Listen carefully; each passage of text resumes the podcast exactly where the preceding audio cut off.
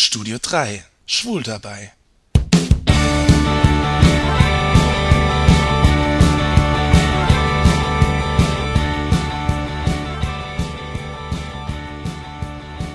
Ein hellblaues Tuch. Links in deiner Hose heißt, dass du dir gern einen blasen lässt. Ein hellblaues Tuch rechts heißt, dass du gerne bläst. Ein grünes Tuch links heißt, dass du Stricher bist. Ein grünes Tuch rechts heißt, dass du für Sex bezahlst. Ein gelbes Tuch links heißt, dass du Hanky Codes. Ein Relikt aus den 80ern. Heute hat man als Schwuler ganz andere Möglichkeiten, seine Vorlieben anderen mitzuteilen. Dabei haben Farben als Erkennungszeichen, vor allem unter Schwulen, eine lange Geschichte. Als Schwulsein noch verachtet und bestraft wurde, waren lila Herrenhemden und violette Einstecktücher diskrete Erkennungszeichen. Wenn man heute unter Schwulen fragt, was eine typisch schwule Farbe ist, dann werden wohl viele eher rosa antworten. Violett gilt heute eher als die Farbe der Lesben oder die Farbe der frustrierten Frauen. Kaum einer ist sich der Ursprünge bewusst, denn Violett ist die Farbe der Frauenbewegung ganz ursprünglich. Violett war eine ungewöhnliche neue Farbe, denn erst zum Ende des 19. Jahrhunderts konnte sie zum ersten Mal synthetisch hergestellt werden und damit konnten zum ersten Mal auch Kleidung und andere Dinge kostengünstig violett gefärbt werden.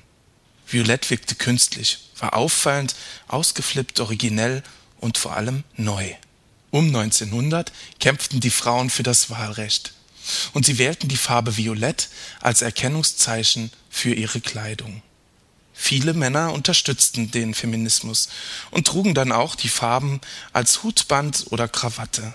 Und ganz sicher waren unter ihnen auch viele Schwule, die Violett als Erkennungsfarbe aufgriffen. 1969 demonstrierten in San Francisco Schwule vor dem Gebäude der Zeitung Examiner, die antihomosexuelle Artikel veröffentlichte. Die Zeitungsleute kippten aus den Fenstern Magentafarbe auf die Demonstranten. Die wischten die Farbe mit ihren Händen ab und bestempelten das gesamte Gebäude mit violetten Handabdrücken. Von da an wurde die violette Hand, die Purple Hand, das Symbol der Gay Liberation der amerikanischen Schwulenbewegung. Die amerikanische Schwulenbewegung hat ihre Wurzeln in der Bürgerrechtsbewegung der 60er Jahre. In dieser Zeit begannen die Schwarzen endlich für ihre Rechte zu kämpfen. So mussten Schwarze bis dahin in Bussen zum Beispiel immer auf den schlechten Plätzen sitzen, und wenn ein Weißer kam, mussten sie aufstehen. Diese und viele andere Demütigungen hatten die Schwarzen in jener Zeit zu ertragen. Diese Zeiten sind lange vorbei, Gott sei Dank. Die Bürgerrechtsbewegung war ein Startschuss für den Wandel in der Gesellschaft, nicht nur in der amerikanischen.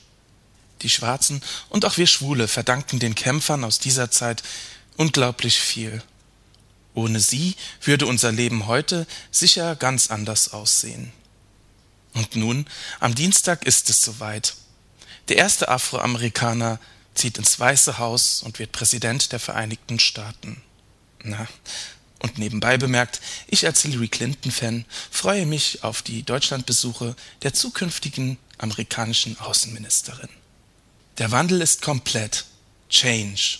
Wechsel. Yes, we can. Und auch ich habe ihn mir vorgenommen. Den Wechsel.